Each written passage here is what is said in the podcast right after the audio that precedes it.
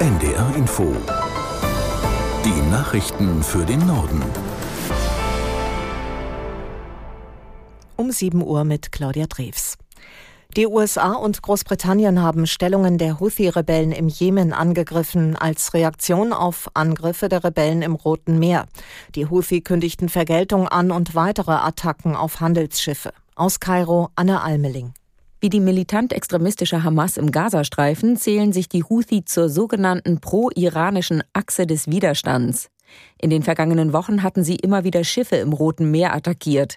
Damit wollen sie unter anderem Druck auf Israel ausüben, den Krieg im Gazastreifen zu beenden. Die Houthi galten lange als eine bewaffnete Gruppe, die ihren Einfluss im Jemen vergrößern will und vor allem ihre eigenen Interessen verfolgt. Seit einiger Zeit erhalten die Houthi aber auch Unterstützung aus Iran und handeln auch in dessen Interesse. Im Zusammenhang mit den Angriffen der Houthi-Rebellen auf Schiffe im Roten Meer stoppt der E-Autobauer Tesla vorübergehend einen Großteil seiner Produktion im Werk in Grünheide bei Berlin. Durch die längeren Transportwege im Zuge des Konflikts sei eine Lücke in den Lieferketten entstanden. Dadurch fehlten momentan bestimmte Bauteile, hieß es von dem Unternehmen. Zwei Wochen lang wird die Produktion in Grünheide demnach weitgehend ausgesetzt. Bundesfinanzminister Lindner will sich den Protesten der Bauern stellen. Nach Angaben seines Ministeriums plant er einen Auftritt bei der zentralen Kundgebung am Montag am Brandenburger Tor. Aus Berlin Oliver Neuroth. Der Finanzminister hat seine Position zuletzt immer wieder klargemacht. Lindner hält die Blockadeaktion der Bauern für unverhältnismäßig und die geplanten Kürzungen der Subventionen beim Agrardiesel für angebracht. Eine Haltung, die die protestierenden Bauern nicht gerne hören werden. Dennoch will sich der Minister ihnen stellen zum Finale der Protestwoche am Montag vor dem Brandenburger Tor in Berlin. Landwirtschaftsminister Özdemir hat am Abend im ZDF eingeräumt, dass er nicht uneingeschränkt hinter den Kürzungsplänen der Bundesregierung steht. Direkt nach dem Kompromiss hatte er noch verkündet, er stehe dahinter. Die Linke macht sich für eine Agrarreform stark. Die neue Osnabrücker Zeitung zitiert aus einem Entwurf des Parteivorstandes darin die Forderung, den Bauern müssten festgeschriebene Abnahmepreise für ihre Produkte garantiert werden. Supermarktketten müssten verpflichtet werden, diese Preise auch zu zahlen. Die Bauern protestieren auch heute weiter gegen die Agrarpolitik der Bundesregierung. Im Norden ist unter anderem eine große Sternfahrt nach Kiel geplant. Dort gibt es am Mittag eine Kundgebung. Der Streik der Lokführer geht heute Abend zu Ende. Bis 18 Uhr will die Gewerkschaft den Zugverkehr der Deutschen Bahn und des Eisenbahnunternehmens Transdev noch bestreiken. Aber auch danach müssen Reisende weiter mit Ausfällen und Verspätungen rechnen.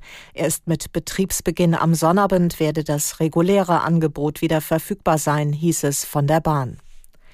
Der Bundesvorstand der CDU kommt am Mittag in Heidelberg zu einer zweitägigen Klausurtagung zusammen. Der Schwerpunkt soll auf dem geplanten neuen Grundsatzprogramm der Partei liegen.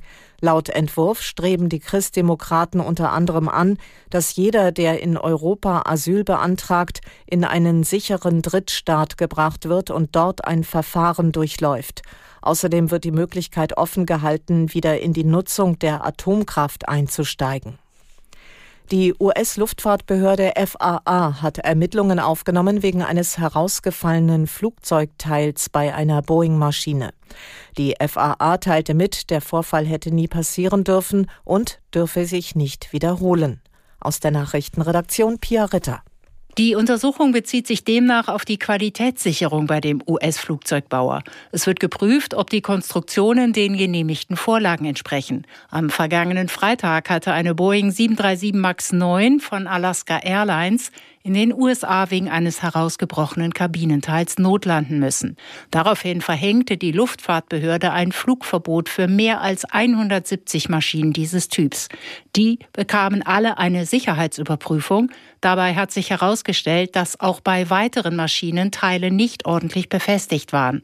Bei Maschinen der United Airlines, die über die weltweit größte Flotte der betroffenen Flugzeuge verfügt, wurden bei Inspektionen lockere Schrauben gefunden. Boeing-Chef Calhoun hat bereits Fehler eingestanden und Aufklärung versprochen. Das waren die Nachrichten.